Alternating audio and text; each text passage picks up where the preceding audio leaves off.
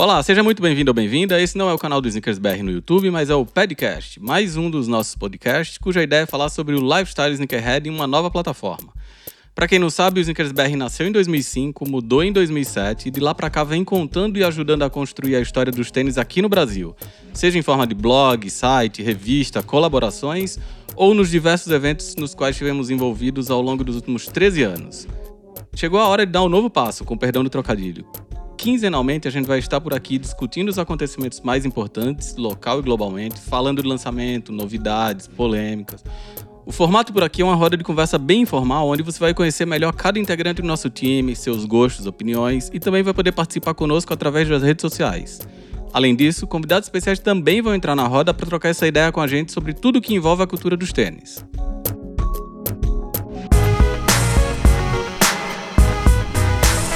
Salve, salve, eu sou o Ricardo, esse é o terceiro episódio do Podcast, mais um dos podcasts do Sneakers BR. E ainda no meio dessa loucura toda que a gente tá vivendo, a gente tá aqui tentando não perder o pique, adaptando formatos e continuando a entregar o melhor conteúdo sobre o lifestyle sneakerhead para você. Bom, daqui das nossas casas, a gente deseja que todo mundo esteja quietinho também em casa, quem puder, claro, e que a gente esteja se protegendo e protegendo aos outros para a gente tentar sair dessa situação o mais rápido possível. De cara, o que vale ressaltar mais uma vez é que muito provavelmente a qualidade de áudio desse episódio não vai ser tão boa quanto poderia, ou quanto foi lá do primeiro podcast, e quanto a gente espera que seja dos próximos, porque, como eu falei, cada um tá da sua casa, se esforçando ao máximo para a gente conseguir continuar levando o conteúdo de qualidade para você que nos ouve, que lê o site todos os dias, acompanha a gente no YouTube, nas redes sociais, ou que continua à espera da revista SBR número 15. Agora a gente vai aos tradicionais oi dos integrantes do time que compõem essa mesa virtual e cada um vai começar se apresentando. Oi, eu sou o Jaime. ah, foi todo mundo de uma vez. Vai lá, Jaime, dá o seu oi. Oi, eu sou o Jaime. Gerson. Olá, eu sou o Gerson. Guilherme. Oi, eu sou o Guilherme. E Felipe. E aí, galera, Felipe. Quebrada tá todo mundo animado? Quebrada de Santo André. Sabe que ninguém tá te vendo, né, Felipe? Boa, então quem ouviu os primeiros episódios já deve estar tá ligado que a cada novo encontro por aqui a gente começa fazendo uma rodada de discussões com temas trazidos por cada um desses maravilhosos integrantes do Snickers BR. Quem é que começa hoje aqui pelo meu roteiro é o Felipe. Sou eu. É, então, eu queria saber de vocês aí como que tá essa relação de tênis e quarentena. Porque tá todo mundo em casa, meio que descalço, usando chinelo. O Jaime já falou pra mim, tipo, mano, parece que o meu dedo até, tipo, tá mais comprido.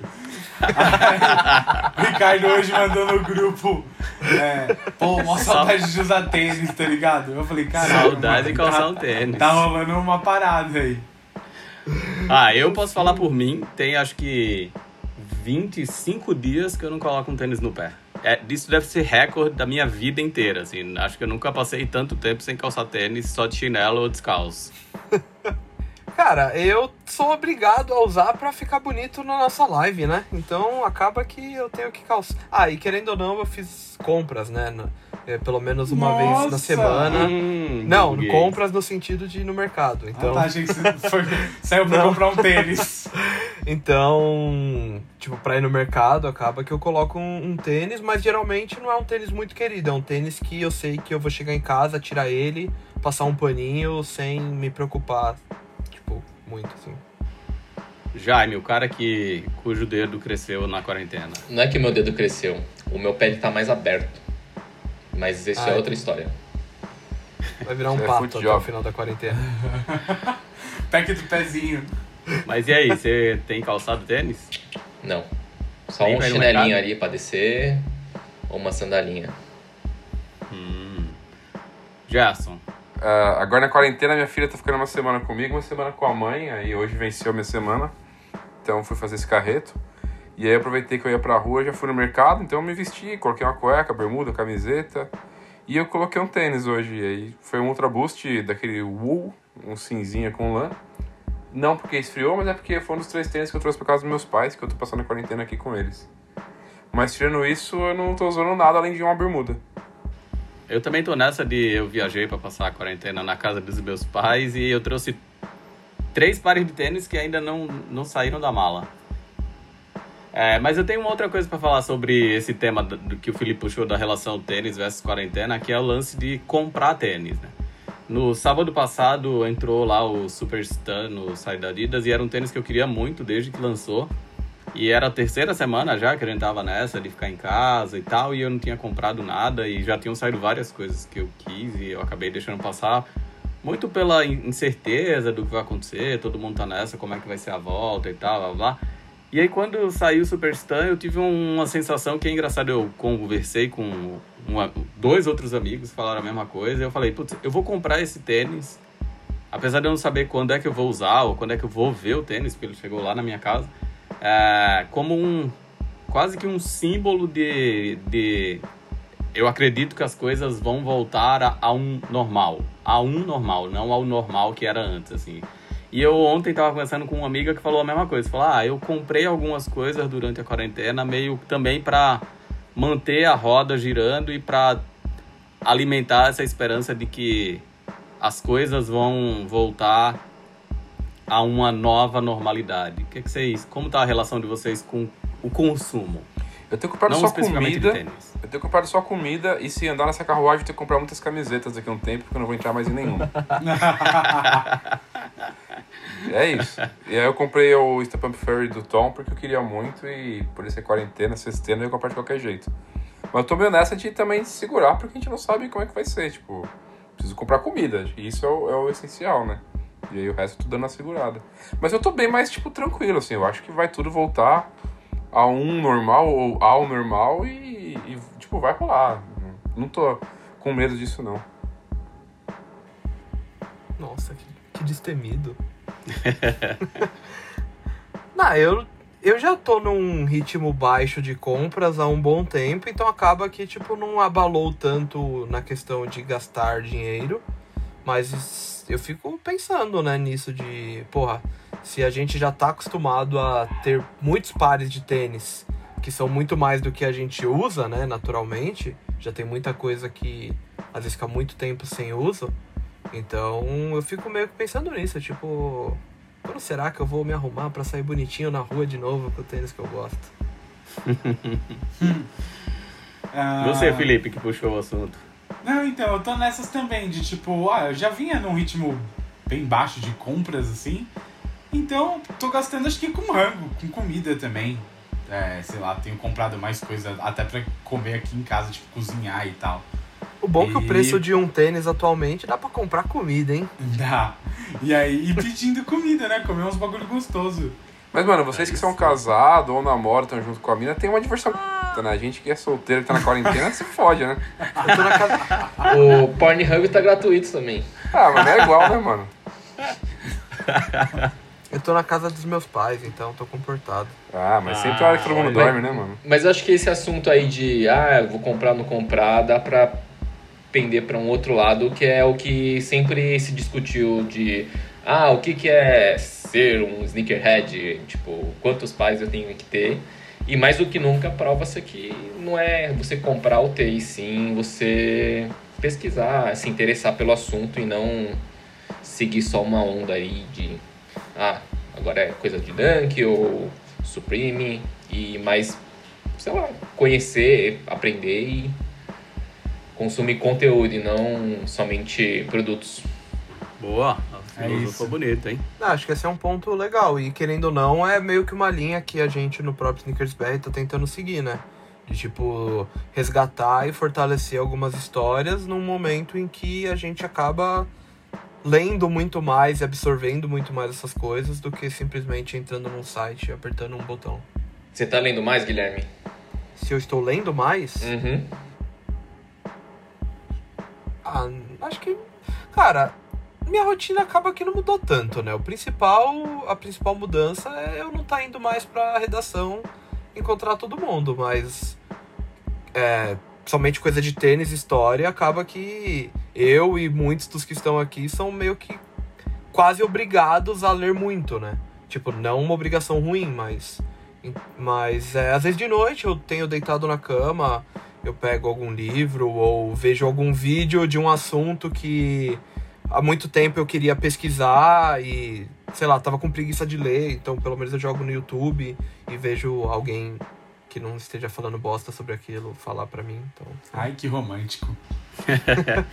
Fala, Gerson, o que você ia falar? Não, que esse assunto é um assunto tão legal que tá no roteiro pra gente falar com mais calma daqui a um tempinho.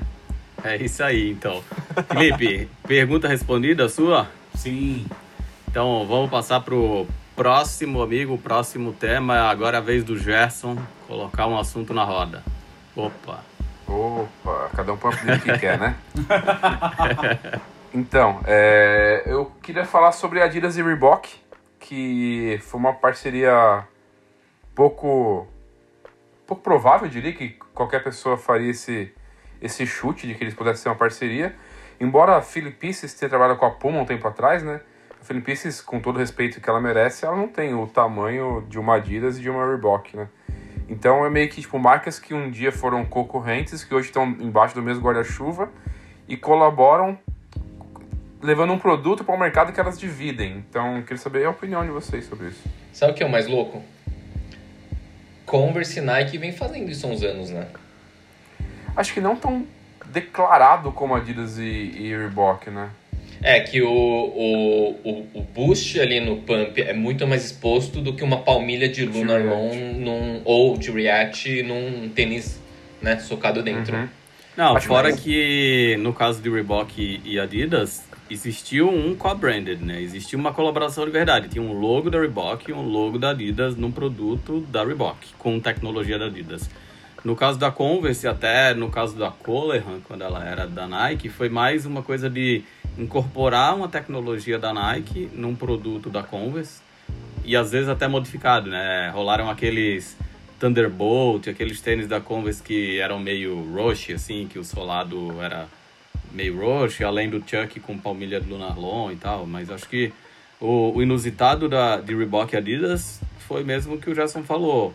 Guardadas as devidas proporções, é como se daqui a uns anos rolasse uma reviravolta no mundo esportivo e Nike adquirisse Adidas ou Adidas adquirisse a Nike e a gente visse um produto daqui a muitos anos com um swoosh e três listras, né? É, eu acho que o lance é a impressão, né, que esse co-branding, esse lance das duas marcas aparecerem juntas, de dar a real sensação de que elas colaboraram, né, de que não no caso, por exemplo, como a gente falou da Converse usando o Lunarlon ou o React mais recentemente, que é meio que um lance de ah, tá todo mundo debaixo do mesmo guarda-chuva, então eu vou ali na gaveta da Nike pegar isso e colocar no meu tênis. No Insta Pump Furry com Boost, tinha mais essa cara de tipo, olha, vamos, tipo, como se a, a- os dois times de criação, né, das, das duas marcas sentaram e falaram o que a gente pode fazer juntos pra criar um produto legal. É... Fala aí, Jaime. Não, eu ia falar que nesse raciocínio que vocês estão construindo, é, é totalmente é, cabível o logo da Adidas e Reebok na caixa do produto, só que num, num Chuck com palmilha de Luna Long, talvez um sushi ali na caixa de um Converse não faça tanto sentido, né? Aham. Porque é só uma tecnologia que, em teoria, foi desenvolvida pela Nike e, na verdade, não, acho que não rolou um trabalho Sim. colaborativo dos dois times, né, das equipes.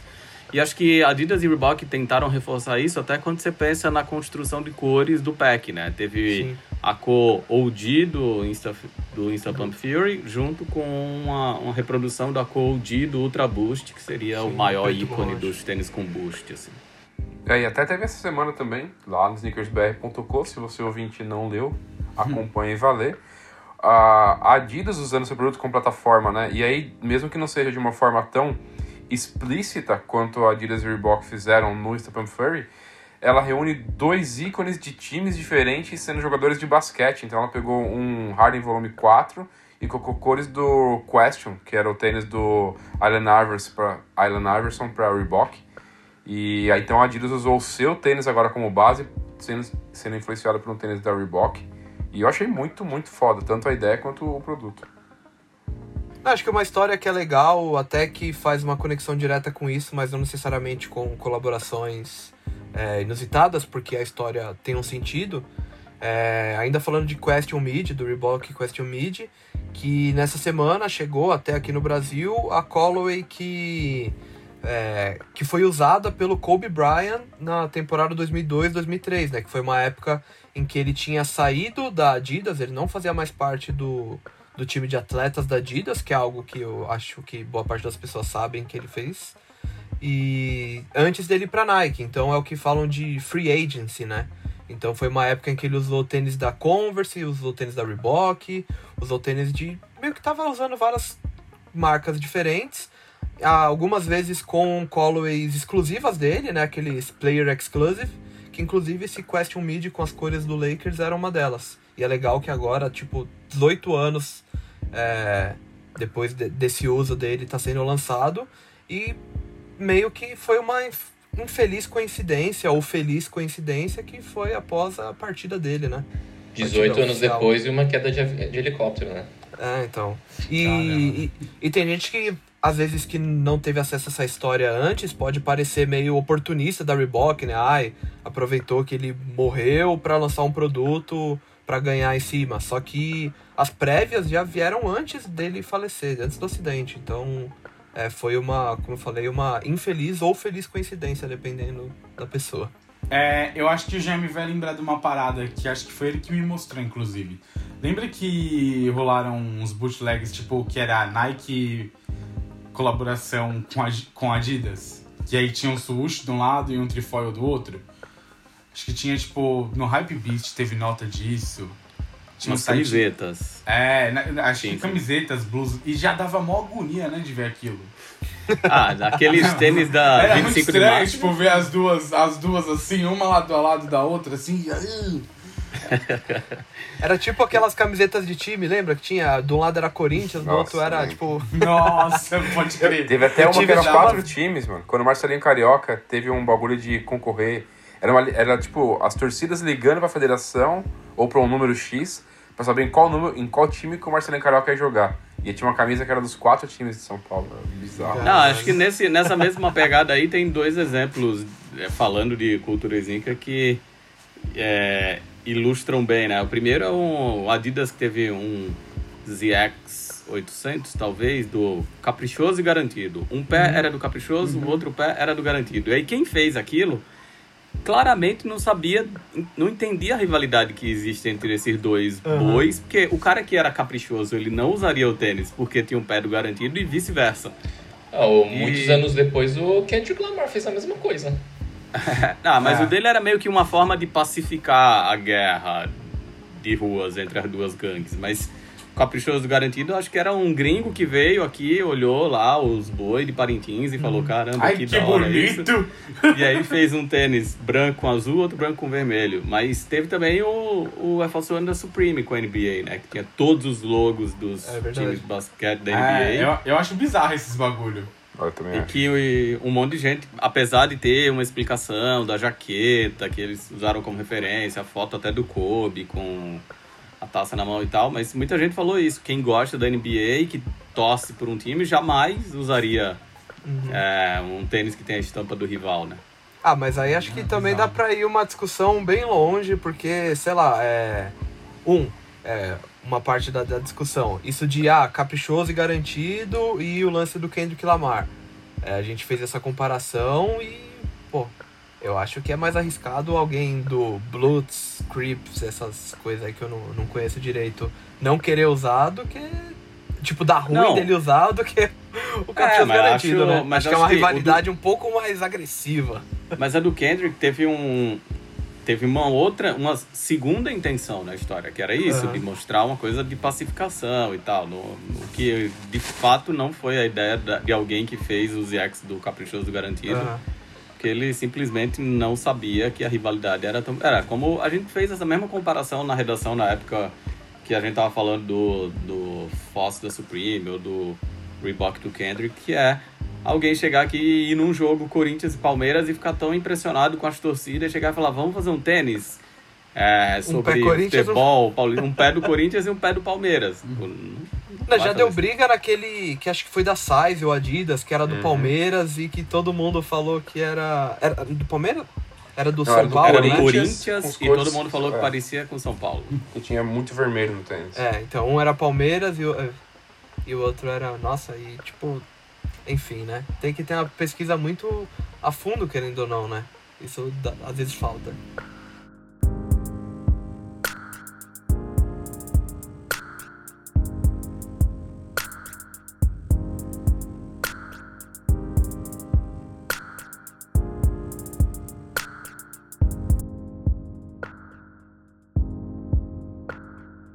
Bom, então falamos dessa colaboração de Reebok com Adidas, que foi inusitada, o tema que o Gerson trouxe. E agora é a vez do Jaime, que resolveu deixar na surpresa o tema dele. Ninguém sabe do que é que ele vai falar, porque ele queria respostas espontâneas. Então vai lá, Jaime. Então, é, é, começa como se fosse um desabafo aí de um consumidor frustrado, mas precisava a Nike ter colocado a, colabora, a colaboração com a Stussy nos pés do Travis Scott? Tipo, seja ela pra vender ou pra, pra sei lá, criar um hype em cima do, da silhueta ou da Stussy. É, a Nike tava insegura em não vender, ficar micado. Precisava disso? Cara, eu acho que faz parte de uma estratégia de, de evitar erro. É, Então, exatamente isso. É, então, assim, eles estavam é inseguros. Será que É. não existe a possibilidade do Travis Scott querer ter vestido tênis? Sim, mas é que quando esses caras são muito grandes, você, vê, você entende que tudo, ou quase tudo que eles fazem é um movimento calculado. Ah, sei lá, mano. Não sei. Ah, eu acho que tem um, uma- um relacionamento meio constante, assim. Tem uma coisa da marca alimentar esse, uma boa parte desses influenciadores com quase tudo que vai sair. Então, se você vê o LeBron James acaba sempre usando Sim. as coisas antes, usou o Foster Spring. É, é- é que eu falei do Travis porque hoje ele é considerado um cara muito influente, assim. Deve É, ser, talvez se não o maior. mas- é, é. exatamente. Então por isso que eu trouxe o, o, o caso dele. Porque, sei lá, se falar de outros jogadores de basquete, outros rap, tá todo mundo usando e tá todo mundo ali atualizado. É, eu quis trazer o ponto Travis porque esgotou muito rápido e aí tá tudo tem uns maluco achando que vai vender muito caro, não sei o que. Então é- era essa discussão que eu queria levantar se precisava disso, se ia vender só por si, por si só. É, Eu acho que ia vender por garante. si só, acho que não precisava do Travis, mas acho que colocar no pé do influenciador é só um ponto de garantia. Mais do que um ponto de garantia de que vai esgotar, é um ponto de garantia de que a molecada que segue esse cara vai conhecer a história. É, é mais que- uma alavancazinha, né, ali. E por que que o Shocks do Neymar não apareceu no pé dele? Porque talvez o choques do Neymar não seja pra essa molecada que eles estavam querendo comunicar o, o Stussy. Ah, mas, eu, mas aí eu acho que, sei lá, a, a gente vai ficar todo, tudo muito no achismo, porque querendo Sim. ou não, o Neymar é uma das pessoas que tem aparecido com alguns tênis mais hypes antes, né? Então, de certa forma, a Nike ou quem quer que esteja por trás de todo esse planejamento Tá, tá querendo, nele.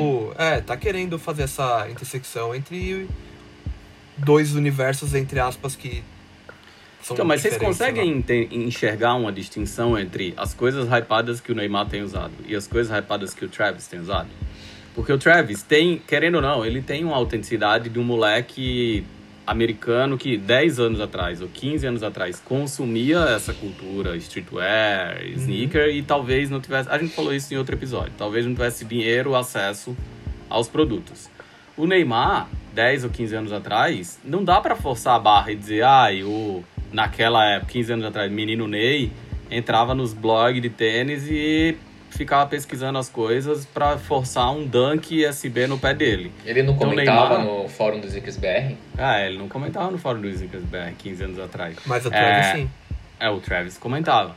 Mas é, o, o que vai pro pé do Neymar tem muito mais a ver com o que ele consumia. Então, quando eles colocaram o Neymar para assinar o tênis, foi um choque, porque querendo ou não, isso é autêntico para ele. Ele falava Não, que mas- ele usava choques. Mas, por exemplo, ele apareceu usando o Jordan 5 do Off-White, ele já apareceu Então, mas é porque coisa que tem a ver- recentemente. Isso é coisa que tem a ver com show-off, com ostentação de marca, que é muito o lance do boleiro do Neymar. Então ele tá lá de Jordan da Dior, de coisa da Off-White, de tênis que é muito mais show-off, de marca, de que é o estilo dele, do que o Travis que tem, quer- apesar de ter também um show-off, uma coisa de, de ostentação, mas é outro, outro tipo de ostentação, tem um pé muito mais fincado no streetwear de bandeira autêntica, assim. Então, Acho que ficaria muito mais estranho o Neymar aparecer do Adedunk, do mesmo jeito que a gente fica zoando quando a Kylie Jenner aparece com o Adedunk, do que o Travis.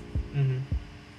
É, fa faz sentido, mas é que acho que hoje a, a gente acaba se, se vendo muitos, muitas pessoas que a, ficam o tempo todo meio que indo de um lado pro outro nesse universo, né? A gente tá acostumado a ver.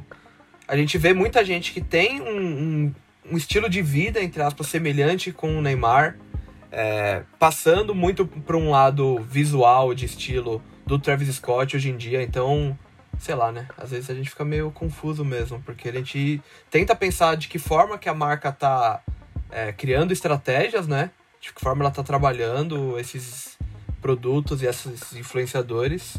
Mas a gente assiste as pessoas que têm aderido a essas tendências e às vezes. É que eu acho que se eu, se eu tivesse dentro da Nike, na hora que vocês conversando sobre isso, eu enxergaria uma estratégia com um organograma que teria Travis na ponta de, de um movimento e Neymar na ponta de outro movimento para alcançarem públicos diferentes. E acho que um pouco uhum. disso também tem que o Travis, o tempo inteiro que você olhar ele, ele vai estar tá vestido nas roupas que ele quer vestir. E aí tem o que o Ricardo falou, do maluco ter vivido na época, tipo, nos Estados Unidos, num, numa outra época. E o Neymar, muitas das imagens que ele passa também é vestindo a roupa de jogo. Então por isso que tipo, ele tem a chuteira mais colorida e tal. E aí depois ele tem que pegar em algum outro momento e mostrar essa vestimenta dele fora do jogo. Aí o cara vai, tipo, pra desfile e tal. Mas o grosso das imagens do Neymar que são vai, é, exploradas são as imagens dele em jogo. E aí ele não vai poder estar de Dunk, né? Nem de Jordan 5. Uhum. Vai, Felipe, fala. Tá falando dessa parada de, tipo, o Travis Scott ter vivido essa parada anos atrás. É, e eu acho, tipo, que isso é, dá mais autenticidade para ele, a ponto de pensar que ele pode ter chegar e falar, puta, eu achei isso daqui da hora, tem como descolar para mim? Entendeu? Mesmo ele não rola isso skate. também. Porque, tipo, aqueles dunks antigos que ele andou usando, é tudo comprado com Croatian Style, uhum. tá ligado? Não é. tem um cara da Nike que faz essa ponte. Ele vai e, e fala, ó, oh, eu quero isso. Ele vai e paga o dunk que ele quer. É, acho que esse lance dos dunks velhos é exatamente esse ponto. É um moleque que quis ter na época e que olhava, ficava babando, não conseguiu. Agora que ele pode comprar qualquer coisa, ele vai lá no Croatian Style Bom, pra quem não sabe do que a gente tá falando, esse croata que ficou muito famoso no eBay, foi um dos primeiros resellers superstar assim do mundo, Croatian Style, ficou famoso com uma foto que ele publicou de algumas, muitas unidades de Dunk Paris e ele é, é, um dos fornecedores dessa galera. Então, reza a lenda que é ele que tá vendendo as coisas pro Travis, pra uhum. Kylie Jenner. É, ele postou, tipo, quando soltou. Mas mesmo, mesmo vindo do Croatian Style, nada impediria da Nike comprar essas paradas e levar pro Travis como parte da estratégia deles. Igual Shopping with Complex. Igual isso. É, Neymar comprando um Red October ali na Flight Club, é, é isso. Então, e no caso do Neymar, do, do, do Travis faz mais sentido porque ele tá trabalhando em cima do Dunk, ele já fez, já lançou um, soltou foto do outro sample, ele não é burro e ele sabe que ele aparecer usando o mesmo que outros vão acabar meio que hypando o modelo e favorecendo o lado dele, né? Porque é isso que o Gerson falou. É, o cara aparecer com um tênis desse foi para dar essa autorização para ele assinar um dunk, sendo que ele não é um skatista, né? Sim. E mesmo que ele não saiba disso tudo que o Gui falou, ele vai ter uma equipe por trás que sabe que tá preparando esse. Que tá mandando os links pra ele no WhatsApp ali. oh, é, né, não, nem isso, mano. Tipo, não sei se é o caso dele, mas quantos e quantos artistas ou personalidades a gente sabe que o cara tem um stylist pessoal e que esse não, cara é quem tem, vai atrás. Que, que ele tem stylist, não tenho dúvida, mas é que eu acho que fica forçado. A gente sabe quando. A gente comenta quando o, o Neymar usa um tênis que sei lá, quando ele apareceu dando entrevista no Fantástico, ele tava de Red October no pé. O Neymar naquela época claramente não sabia o que era um Red October. É, aquele momento, claramente, foi alguém que colocou aquele tênis no pé dele para causar impacto, mas é, não sei, eu posso estar sendo ingênuo, mas eu vejo muito mais autenticidade no, no, no, relacionamento do Travis Scott, dessa molecada. Por mais que tenha outros rappers, assim, trappers atuais, que gostam dessas coisas pelo simples prazer de ostentar, Mas eu acho que tem, um, tem uma coisa, quando você vê até o shopping with complex lá, com uma molecada que eu não faço ideia de quem seja, quando eles começam a falar a história, você vê um pouco de verdade nessa coisa de eu fui pro colégio, eu via o moleque mais velho com tênis. O que eu vejo verdade no Neymar quando ele fala dos choques. Quando ele fala, puta, quando eu cresci, era esse o tênis que eu queria ter, era essa. Porque é verdade, no começo dos anos 2000, pra molecada de periferia do Brasil, o ícone, e não só de periferia, para um monte de gente no Brasil, o ícone era o Shox. Era meio que os extremos, né? A minha visão na época, início dos anos 2000, época de colégio mesmo, de ensino fundamental, entrando pro ensino médio, era isso, de que quem usa um Shox ou um, os Adidas Bounce, era ou o cara que é tipo periferia, vileiro, funkeiro, ou uns caras até meio do rap, ou uns caras muito boy. E sempre é. foram meio que dois extremos. Hum, então e... você é o carinho do preconceito, porque eu era um cara que usava o balsa e eu então... não era nenhum maluco da quebrada e eu também não era um playboyzão. Eu era um cara que então, trampava e comprava tinha, coisas. Tinha um, um, moleque que estudava comigo, um moleque da minha sala, e ele era muito do futebol, até hoje, ele gosta muito de futebol. Só que ele nunca foi o estereótipo do boleiro, tipo, do pagode, blá blá blá. E ele é gostava. Raí. Casa Grande o nome dele. Era o, o Arthur. E. O Arthur? Tá no Barcelona, Arthur, Arthur Yogi. E ele, ele gostava, tipo, sei lá, de Linkin Park, Evanescence. Eu lembro que o quarto dele tinha vários posters assim. Enfim. E, e ele Você usava bem muito... o quarto dele? é que eu estudava, a gente fazia trabalho de escola e às vezes tinha ah, na casa do amiguinho, né? Uhum. Não, mas nada a ver, e... mano. Pode conhecer de boa. Mas enfim, e eu lembro que ele, por viver num ambiente mais do futebol, ele gostava dos Adidas Bounce. Eu lembro que ele tinha e eu achava legal. Eu achava, tipo, não era algo que eu compraria, até porque era caro, querendo ou não. Nike Shox, Bounce, essas paradas tinham um valor bem elevado, né, em comparação aos outros tênis. E então era algo que eu realmente não não consumia. Os choques eu nunca gostei. Os choques eu tipo sempre achei zoado. É, Ó, justamente deixa uma observação eu... aqui que se alguém estiver ouvindo um latido de cachorro aí é na casa do Guilherme. É, nesse momento é aqui mesmo. E nossa, e agora estão aqui aqui pertinho mesmo. Mas enfim, e eu não gostava do Shox justamente porque ele tava nesses universos que eu não pertencia. Eu não era tipo o vileiro e eu muito menos queria ser o cara boy que na época então, a galera boy tinha muito esse lance da ostentação já, né? E, tipo, mas na ostentação, que no caso era tênis da Oakley, era os Nike Shox, os Bounce, e também, sei lá, roupa da Ombongo Staff. Oh, aproveita que a cachorra tá latina, para de falar mal dos outros aí, encerra a sua participação, vai, mano. Era meio que isso. Tá passando então, pano pra você tá... você percebe, mano. O Gerson tá revoltado. Que Lógico, tá, tá falando de mim aí, mano, não tem nada a ver com o que você tá falando. De torcida da tá falando de mim. É, eu era um cara então, que usava bounce falei, tipo, do Arthur, coisa em outra, O Arthur era o cara que era, entre aspas, a exceção. Era o cara que ele usava as paradas, mas não porque ele necessariamente tava, era vileiro. É, tô falando da, da, da, minha experiência, né? Que ou o cara era vileiro ou era boy. Não, ele era o cara que gostava, que tipo, tinha condição de ter, comprava e não era um lance muito de ostentação. Mas é me incomodava isso da galera que queria muito mostrar que tinha o, o poder, tinha a grana. E hoje, querendo ou não, essa galera migrou muito para esse público meio do Neymar, de tipo, ah, eu vou comprar Off-White porque o tênis que na, há 15 anos atrás custava 700, hoje descobri que tem tênis que seja no mercado, seja na loja mesmo, ou seja no mercado de revenda, que custa muito mais, então eu usar aquilo me traz um status, me traz um, uma coisa, né? Tipo, isso eu nunca gostei, então, sei lá, me incomodou sempre. Acho que a gente já está começando a falar de outro assunto, que é ostentação. Isso fica para um próximo podcast. Sua pergunta foi respondida, Jaime?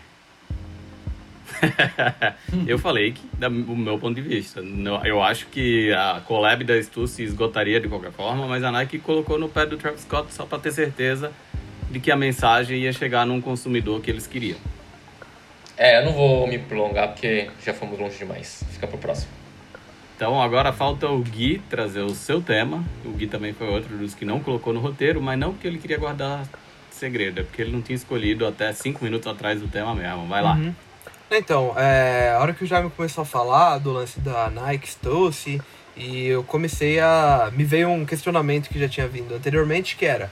Até quando as marcas vão trazer de volta tênis que ninguém queria que voltasse? Eu acho muito bizarro e eu queria saber a opinião de vocês, porque tem uma série de silhuetas que nunca foram clássicas, que nunca. que não tem um apelo visual é, tipo, próximo do que a, pelo menos a maioria das pessoas estão acostumadas. Então eu queria saber a opinião de vocês. Se acham que é só uma estratégia das marcas de talvez é, colocar no nosso Dá um universo exemplo, hein? coisas. Então, o próprio Spiridon Cage, é, o Shox. Enfim, Ah, vai, o- não, o- apesar né? que o, Sho, o Shox, o Shox, beleza, o Shox tem um apelo diferente, que muita gente realmente desejou ele.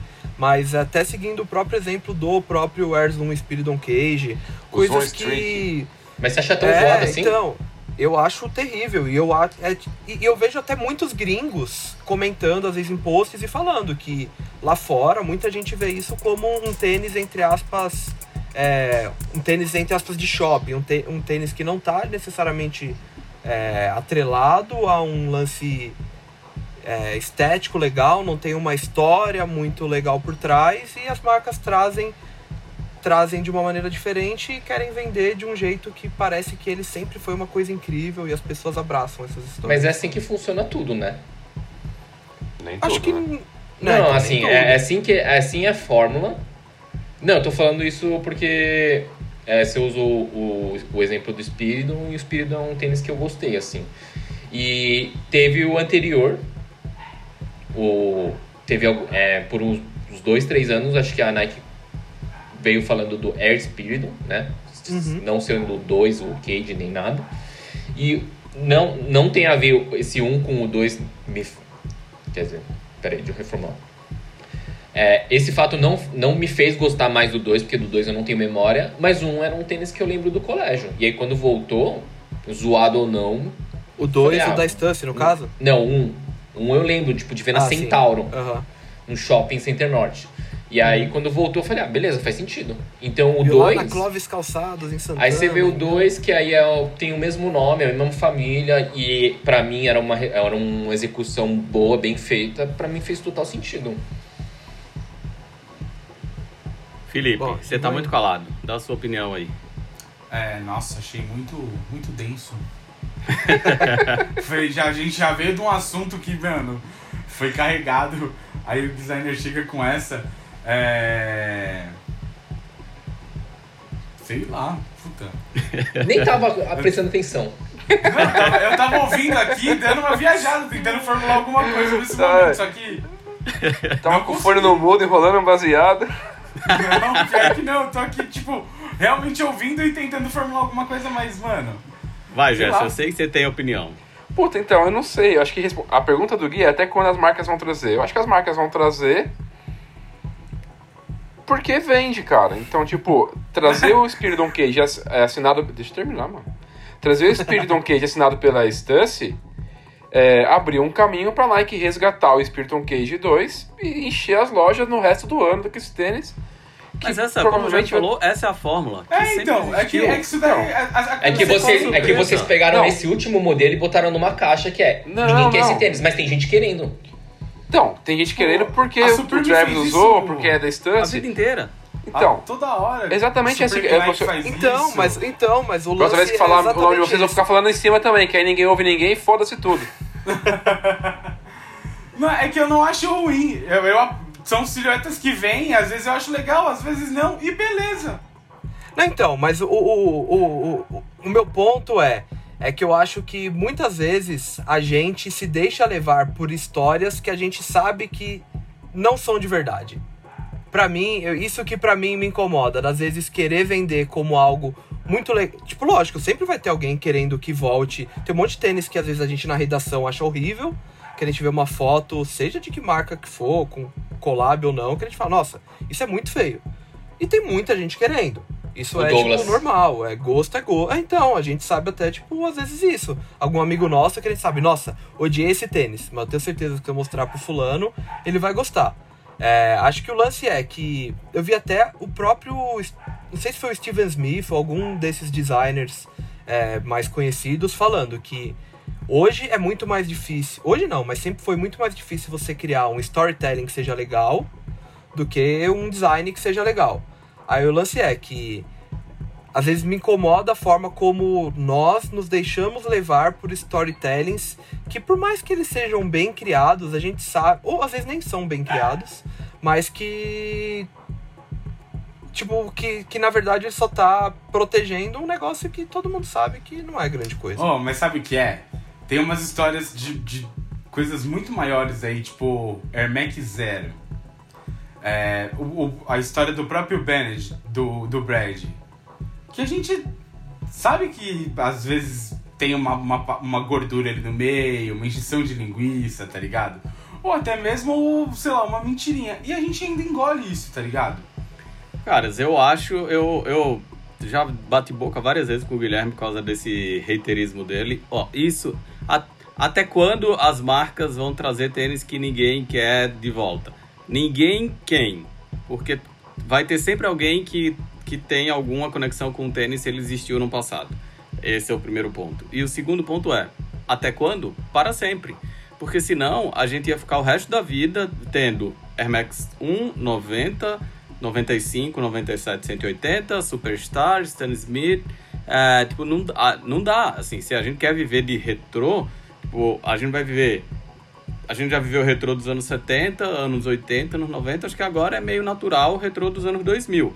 E essa estratégia das marcas de trazer um colaborador para energizar uma silhueta desconhecida e depois colocar aquela silhueta desconhecida na, na linha é o fundamento do mercado de sneaker como a gente conhece hoje. Isso não, não é novidade, não nasceu agora, não, não vai morrer agora, sempre aconteceu. Quem engole ou quem não engole essa história é, é, um, é uma percepção muito individual de cada um. Em momento nenhum a Stussy, a Stussy para vender esse Spiridon falou ah, esse é o tênis favorito do Chance Stussy. Acho que isso seria forçar a barra. Mas criar um lookbook que tinha uma molecada vestida de um determinado jeito, com o tênis no pé, que foi endossado pela marca, para mim, zero problema. Então, eu, eu acho que o que me incomoda é o lance de da gente cobrar tanto a, a verdade de determinadas coisas, sendo que a gente dá muitas vezes palco pro, que nem isso de tipo acho que as marcas estão se perdendo muito nesse lance de colaborações, principalmente, que é uma coisa que muita gente tem falado, né? O lance de como colaborações às vezes têm deixado de fazer sentido. Eu acho que o que, eu, o que, tá me, o que me faz falta hoje de ver com. de, ter, de ver com mais destaque.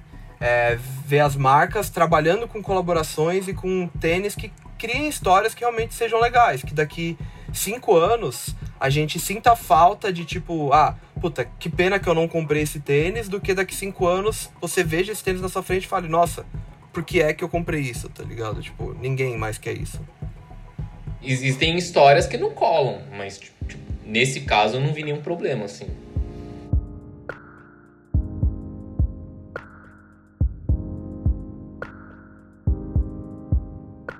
Bom, então, acabando é, esse bloco dos temas trazido por vocês, e acho que já engatando em muitas coisas do que a gente. Vamos para a... uma discussão que acho que já pairou aqui. Essa semana teve um vazamento num dos perfis, desse perfil especializado em vazamento. É... Vazou um nude do Gerson, não, mas vazou que a Nike vai trazer de volta um conceito Primeiro era um tênis, depois a gente tá vendo que vão ser vários tênis, mas de um projeto que rolou em 2006, chamado de Powerwall.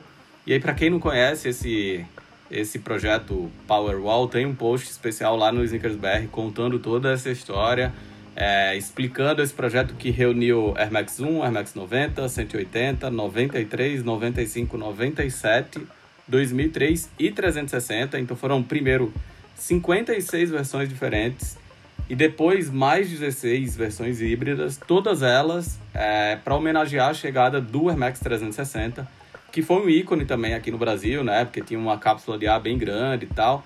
É, um pouco antes disso, um pouco antes de 2006, em 2005 a Adidas fez um projeto que reunia 35 versões do Superstar para com, comemorar 35 anos do tênis.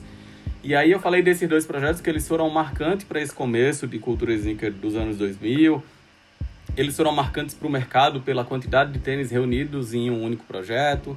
Eles foram marcantes para mim porque foi a partir disso que eu comecei a pesquisar mais sobre cultura sneaker, a conhecer é, os sites gringos, os fóruns, e aí eu tive a ideia de criar o Sneakers BR em 2005 como meu blog, depois transformar no site em 2007. E aí por isso eu queria que vocês me respondessem rapidão, porque como o Gerson mandou aqui, a gente já falou muito nos dois primeiros blocos, mas é, como é que nasceu o interesse de vocês por cultura sneaker? Quais as primeiras lembranças que vocês têm de tênis e o que é ser sneakerhead? Começa você, Jaime, que é sempre o mais objetivo. Chuteira, tô brincando. Mas foi um pouco de chuteira, mas acho que o que me fez caçar a, fundo e aí depois perceber que é, eu conseguiria resgatar outras histórias antigas, acho que foi o primeiro Easy, lá em 2007. É, não é nem foi quando lançou, né? Foi quando apareceu lá no Grammy primeiro. É, e aí foi quando eu comecei a procurar mais informação, assim. Acho que é e a partir disso, o que é, como você define o que é ser sneakerhead? Ah, eu falei ali no começo, eu acho. É, não se resume ao que você consome é, financeiramente, mas você consome como conteúdo. É, é, mais procurar saber das histórias do que só ter todos os tênis e tal. Tipo, pensando assim, até nessa, nessa reflexão de ah, como que tá o consumo de vocês esses dias. Tem muito tênis que eu acho muito foda, que eu sei que vou usar pouco, mal vou usar e que eu tô deixando de comprar por causa disso. É, então acho que é muito mais de você se interessar pelo negócio do que realmente ter. Gerson. Bom, para mim, meu, minhas primeiras lembranças de alguma coisa relacionada a tênis foi quando eu vi o Air Max 90, que eu era pequenininho. E foi o primeiro tênis que eu queria ter. E aí eu já falei isso várias vezes em várias plataformas diferentes de BR. Mas foi isso, o Air Max 90 foi o que despertou assim, de eu olhar um tênis e falar, nossa, que tênis da hora, eu queria ter esse tênis. E eu era bem pequeno nessa época, e aí o meu interesse pelas histórias começou em 2008, eu acho. Acho que 2008. É, quando um amigo meu apresentou o Sneakers BR. E aí, tipo, eu sempre gostei de tênis, eu sempre queria ter uns tênis, sei lá, mais diferente do que a galera geralmente tinha. E aí quando eu vi que, putz, esse tênis tem uma história da hora, olha, esse outro também tem. E aí eu tinha um lugar onde podia buscar isso. Aí eu conheci, diferente, acho que de maioria de vocês, eu conheci primeiro os Sneakers BR e depois ah, os canais gringos. É... E eu acho que, cara, o que é ser sneakerhead, eu não gosto de rótulos de nenhuma parte, de nenhum tipo de rótulo, mas acho que o ser sneakerhead é, é você se interessar pelos porquês das coisas, sabe? você conhecer o que, que você está usando e você gostar de verdade de tênis. Assim, você não precisa ter muito tênis, como já me falou. Você não precisa mostrar os tênis que você tem. Tipo, isso não te faz um sneakerhead. Mas você tem um sentimento sobre os seus tênis. E aí você volta para as outras duas primeiras coisas, que é você conhecer aquilo e saber por que está usando e gostar de usar. Acho que isso é ser sneakerhead. Eu acho que vira o que você falou uma vez, que é tipo de ser meio nerd para as coisas, né? É, eu tenho muito disso também. Tipo, eu lembro, eu lembrei dessa história agora, quando eu era pequeno, acho que em 2002, teve um show do Red Hot Chili Peppers aqui no Pacaembu. E aí era a turnê daquele By The Way. Eu não fui, eu tinha acho que 14 anos. E aí eu lembro que eu tava num jantar de família, e aí estava falando do show, minha prima falando que talvez fosse me levar. E aí, não sei porque minha outra prima chegou e falou: Nossa, você viu que eles pediram, sei lá, toalhas brancas no camarim? Foi alguma coisa assim. E aí a minha prima falou: Ah, o Jaime provavelmente já sabe disso. E acho que é isso, né? De você se interessar pelas coisas. Não quer, não quer dizer que eu preciso saber quem ele tá comendo ou qual a cor da cueca dele. Mas é tipo. Você ter sede de informação, né? É de conhecimento, sei lá. Eu acho que é isso. É tipo um pouco de você buscar, tipo, a verdade das coisas e a originalidade das coisas e isso acabar, tipo, construindo a sua verdade, a sua originalidade, sabe? Tipo, por que, que você ouve essa música? O que que, o que dessa música? Alguma coisa dela faz você Sim. gostar dela. O que, que é que faz você gostar? Por que, que você gosta desse tênis? Por que, que você gosta desse carro? Por que, que você gosta desse filme, sabe? Então, eu acho que é meio que o consumo de. E às vezes, só ser bonito é ok sim, também, né? Sim. E é, é, o que você tinha falado antes, o consumo de conteúdo a partir das coisas que você gosta vai te dar um tipo de conhecimento de coisas que você gosta. E, tipo, isso vai fazer você conhecer outras pessoas que vão ter pontos positivos. É, pontos comuns com você, que não necessariamente você vai se dar bem com a pessoa, isso não quer dizer, mas você pelo menos vai ter um assunto a conversar com ela, sabe? Então, esse negócio de se aprofundar no que você gosta, que é a característica minha, que é igual que essa conversa que você lembrou, tipo, eu sou nerd pra isso, eu vejo uma banda que eu gosto, eu vou pesquisar onde, come... onde começou a banda, quem são os integrantes, blá, blá, blá. E qual instrumento que os caras tocam, por que, que eles tocam aquilo, porque um dia que eu quiser tocar e eu quiser, puta, eu quero ter um timbre parecido com aquele cara, eu quero ter uma forma de tocar parecido, eu sei o que que levou o cara a fazer aquilo, eu sei como que eu posso pesquisar para chegar naquilo, sabe? Guilherme, você agora. Acho que o caminho é mais ou menos o mesmo do Gerson, só que numa época um pouco diferente, né? Por causa da diferença de idade. Mas é. Tipo, na minha época eu gostava muito dos tênis de skate. Então gostava, sei lá, Kicks Hexagon. É. é uns tênis assim. Ouvia um eu... Charlie Brown Jr. Cara, pior que eu não. Então, eu, não, eu nunca fui fã do Charlie Brown Jr., mas eu tive Kicks do Chorão. Eu tive. Eu queria. Eu queria. Eu tive outros tênis até da própria Kicks. Eu lembro que na época tinha, sei lá, Kicks do João Gordo. É... Eu tive tênis, sei lá, da Clean, da DC, da. É... DM, eu lembro que DM, que era mais barato, era um tênis de skate que era bem baratinho. Mano, DM ele tinha tipo a listra da Puma, só que invertida. É, aham, uh -huh, e uns cadarços tipo gordaço, é. assim. Eu listra gostava... da Puma, que não é um nome certo de falar, e que em breve, quem ainda chama isso de listra da Puma, vai ter uma forma de conhecer a forma certa de chamar isso. Olha Aí só, sim, hein? Já fazendo propaganda. Teasers. Ainda tomei bronca. Nossa, só prometeu o gancho. Então, é, é. Foi mais ou menos esse, esse mesmo lance. Então, de tipo, eu gostava. Eu gostava muito de tênis. Então, quando eu comecei a ter um dinheirinho, eu lembro quando. Aquele lance meio dos pais te dar dinheiro familiar em datas especiais. Então eu lembro que eu comprei, tipo, sei lá, um tênis da Bad Boy. Eu, eu queria. É, tênis sempre foi o item que eu queria. Hum, sunga não lembro. Sunga da Bad Boy era da hora, hein, mano.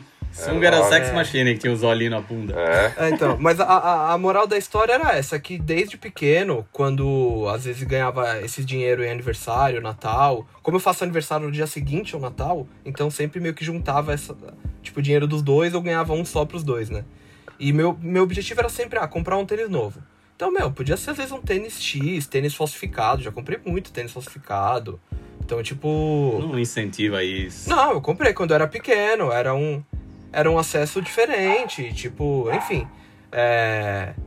Então, meu objetivo sempre foi comprar. Então, eu virei estagiário, é, com, sei lá, 17 anos, e com, comecei, passei a comprar mais. Aí conheci o Sneakers BR, não lembro, mas acho que tipo 2010, talvez um pouquinho antes, porque eu lembro de. Eu sempre conto essa história, que eu entrava no Flickr da, tipo, da Maze. E eu ficava. Eu lembro da foto do Willan comprando o Erise 1 lá e o Ilan tá pagando em dinheiro. E eu lembro de eu ficar contando quantas notas de 50 ele tava na mão para eu saber quanto que custava aquele tênis. E era, sei lá, 550 reais, era alguma coisa assim. E eu, tipo, caralho, mano, 550 reais. Isso é 2008, acho, né? É, enfim, aí foi aí que eu comecei a ter acesso tanto às linhas BR, entrava muito no fórum, entrava em sites, enfim. Oi. Você entrar no blog deles e ver quanto custava no post não era uma opção? Então, talvez fosse, mas eu não sei se eu não tinha achado.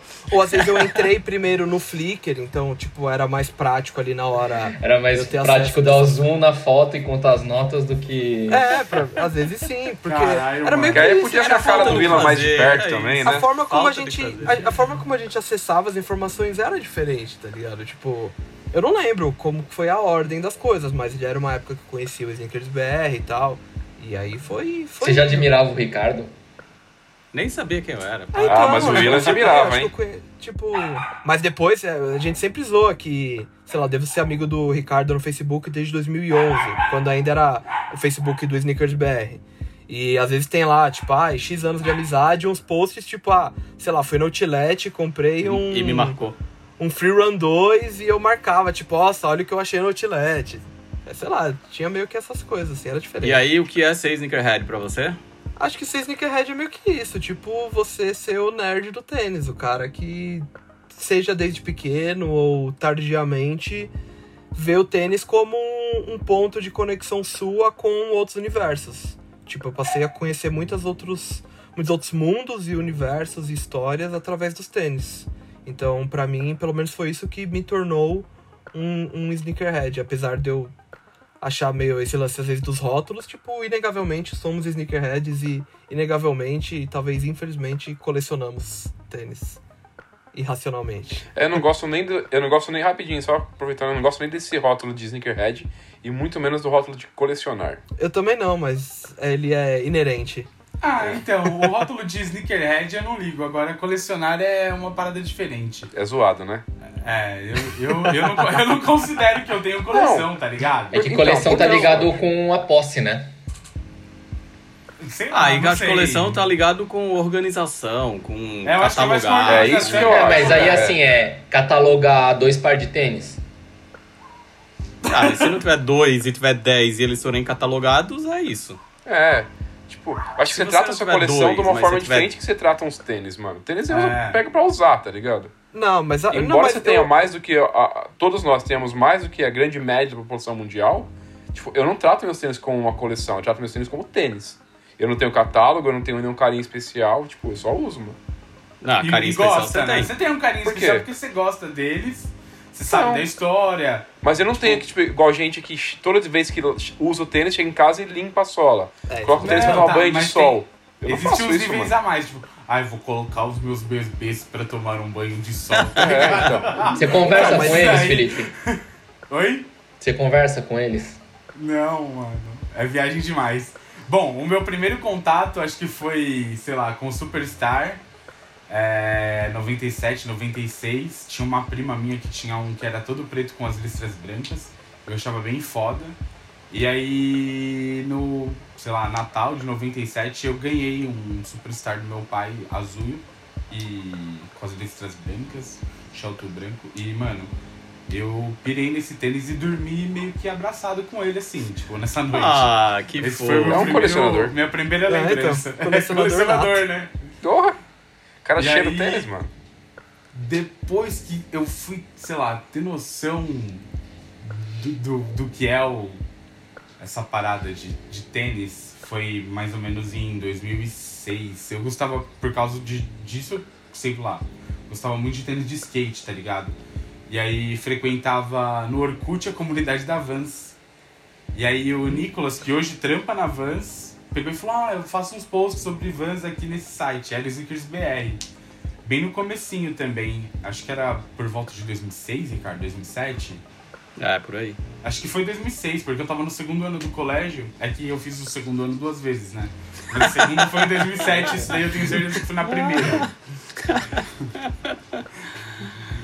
E aí até que um dia você me encontrou na Maze e foi o primeiro, o, o primeiro stalker da minha Não, vida. não foi na Maze não, mano. Foi pior, foi na Faria Lima. Não, num- você me encontrou na. Maze, você me encontrou na Maze e falou que me viu na Faria Lima. É, ó, que doideira. Hum, olha as libraries stalker, aí, hein? Isso daí, e foi, tipo, nessa mesma época, porque foi bem, bem rápido, tipo...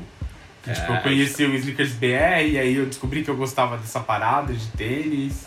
Então, é uma história engraçada é até a forma, tipo, o primeiro dia que eu vi o Felipe, que os Nossa, dois estavam é trabalhando.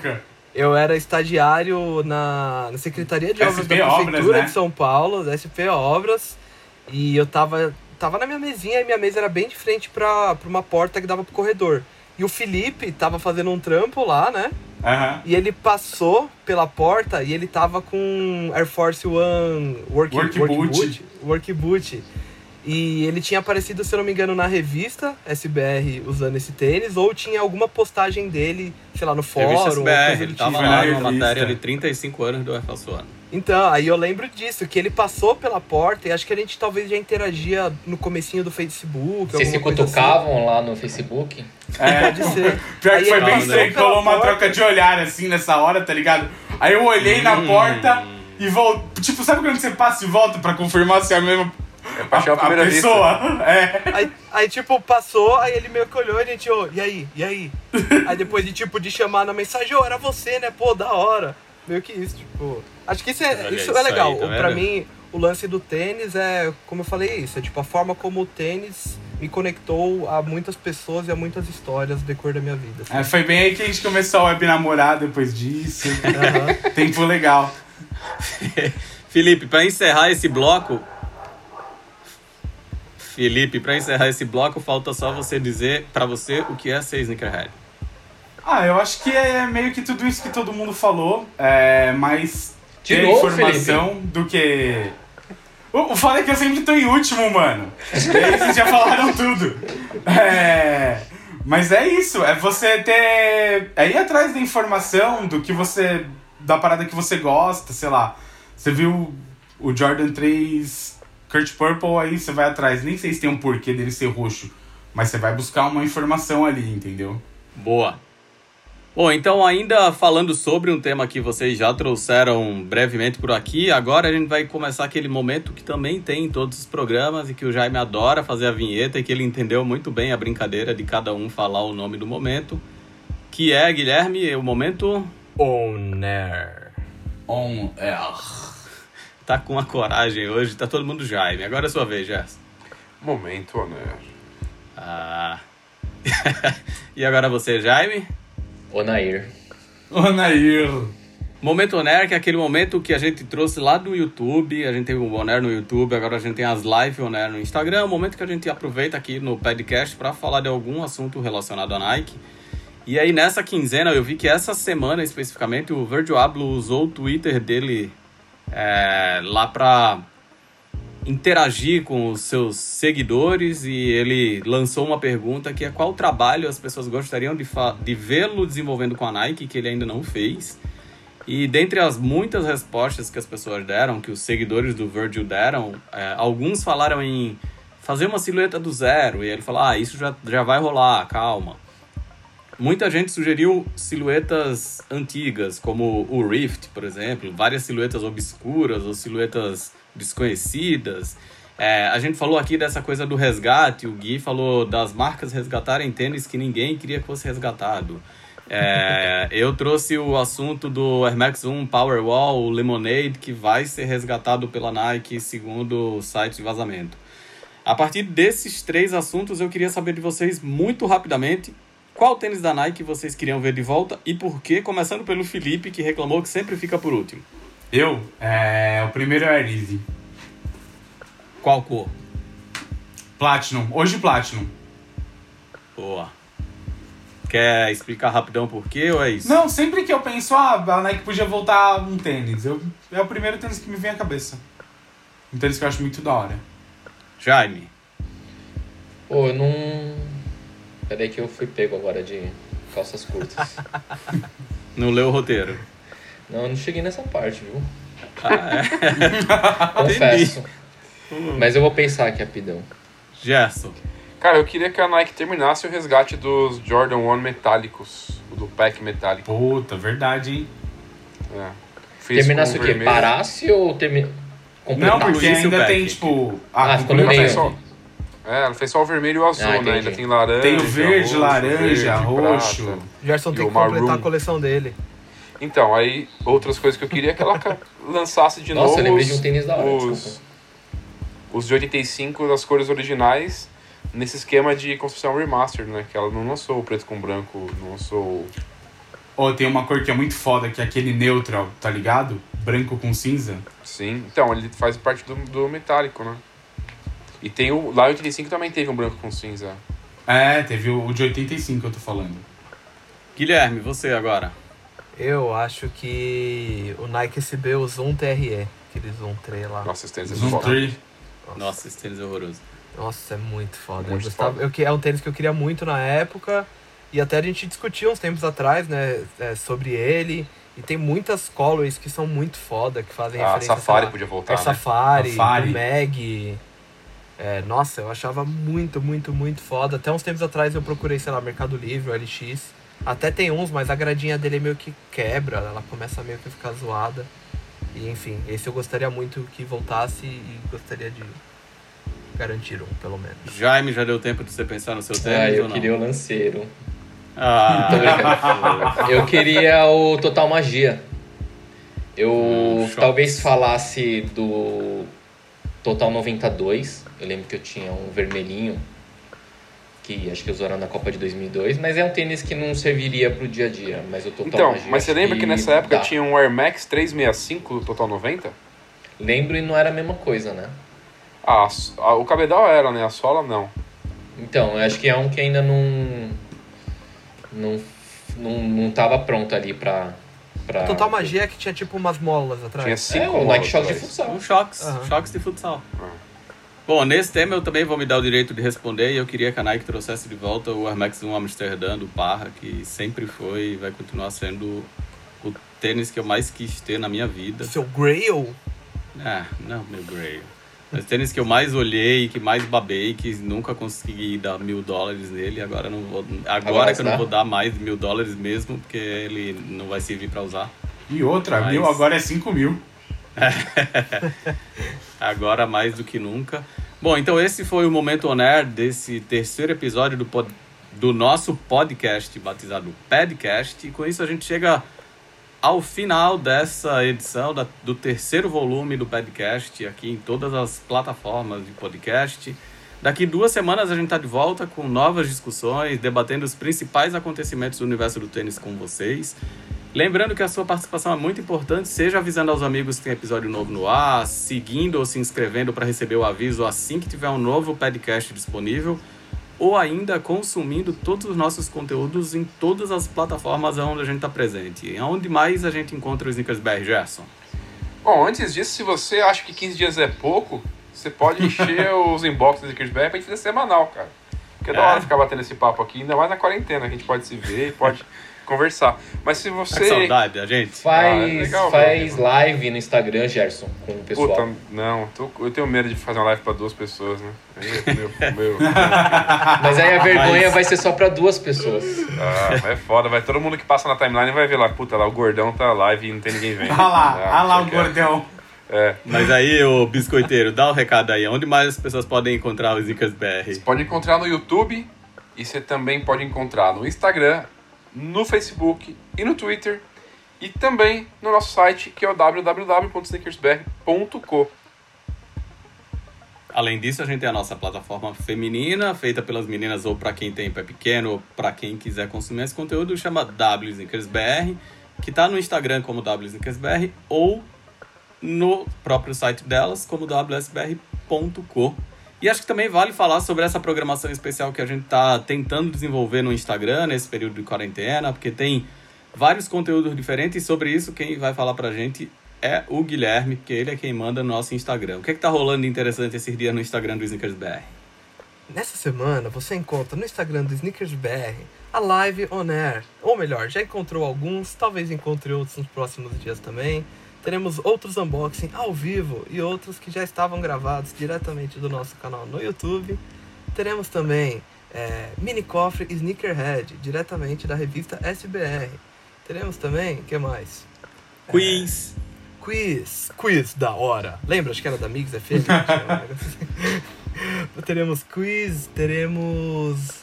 Ah, Glossário. teremos muita coisa. Glossário para vocês aprenderem um pouco mais sobre é, gírias, histórias, elementos de construção de tênis e coisas do tipo. Enfim, tem bastante coisa. E em breve também novos episódios aqui do Pandecast. Pandecast é outro. É o podcast da pandemia. Padcast. Bom, é isso então. Valeu, até a próxima. Tchau. Todo mundo deixa os seus abraços. Tchau. Até logo. Lavem A as gente mãos. se vê no próximo. Falou, galera. Boa semana. Falou, boa, boa, boa, sei lá, boa vida pra todo Bom mundo. tudo, Lavem né? as mãos. Tchau. Valeu. Falou. Tchau, falou. Falou.